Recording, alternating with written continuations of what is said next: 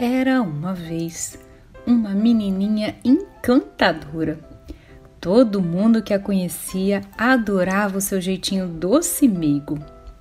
Uma das pessoas que mais a amava no mundo era sua avó, que sempre lhe dava presentes. Um dia, a avó deu para ela um capuz de veludo vermelho e a menina gostou tanto daquele presente que usava o capuz o tempo todo. Por isso, passou a ser chamada Chapeuzinho Vermelho. Um dia, a mãe da menina lhe disse: Chapeuzinho Vermelho, aqui estão alguns quitutes. Leve-os para sua avó. Ela está doente, sentindo-se bem fraquinha, e essas coisas vão revigorá-la. Trate de sair agora mesmo antes que o sol fique quente demais. E quando estiver na floresta, Olhe para frente como uma boa menina. Não se desvie do caminho. Farei tudo o que está dizendo, mamãe, respondeu a Chapeuzinho. Sua avó morava lá no meio da mata, a mais ou menos uma hora de caminhada. Mal pisou na floresta e Chapeuzinho Vermelho topou com um lobo. Como não tinha a menor ideia do animal malvado que ele era, a Chapeuzinho não teve nem um pinguinho de medo. Bom dia, Chapeuzinho Vermelho, disse o lobo. Bom dia, senhor lobo. Aonde está indo tão cedo de manhã, Chapeuzinho Vermelho? A casa da vovó. O que é isso debaixo da sua capinha vermelha? Uns bolinhos que assamos ontem. A vovó tá doente e fraquinha. Precisa de alguma coisa para animá-la. Onde fica a casa da sua avó? Ah, fica um bom quarto de hora de caminhada mata dentro, bem longe. O lobo pensou com seus botões. Essa menininha vai dar um petisco e tanto. E se eu for realmente matreiro, vou conseguir papar ela e a vovozinha. O lobo caminhou ao lado da Chapeuzinho por algum tempo. Depois disse para ela: Chapeuzinho, notou que há lindas flores por toda parte?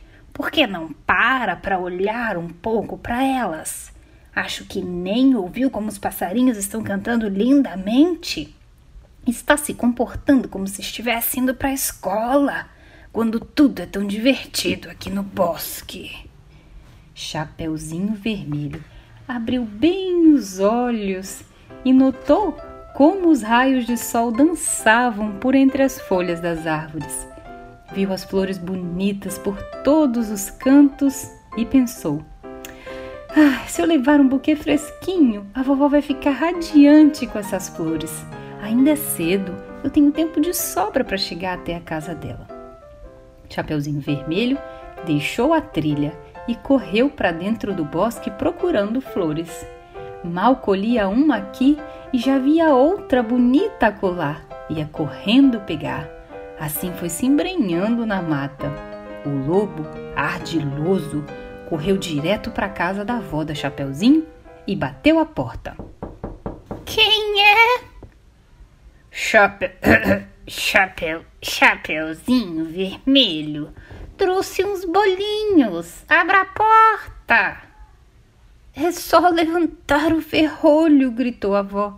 Estou fraca demais para sair da cama, netinha. O lobo levantou o ferrolho e a porta logo se escancarou. Sem dizer uma palavra, foi direto até a cama da vovó e a engoliu inteirinha.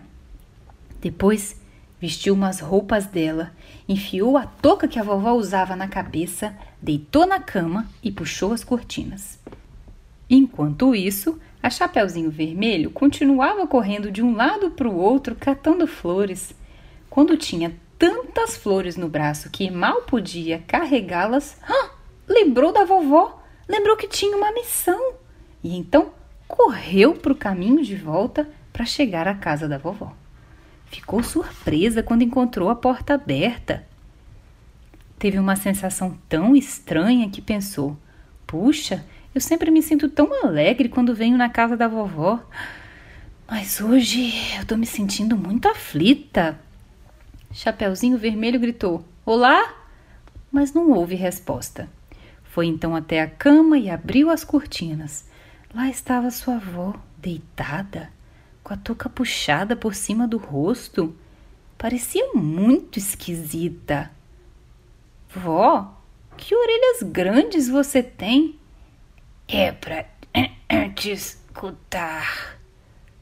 Ô, vó, que olhos grandes você tem? É para melhor te enxergar. Vó, que mãos grandes você tem? É para melhor te agarrar. Vó, que boca grande e assustadora você tem? É para te comer. Assim que disse essas últimas palavras, o lobo saltou fora da cama e engoliu a coitada da Chapeuzinho Vermelho. Saciado seu apetite, o lobo deitou na cama, dormiu e começou a roncar muito alto.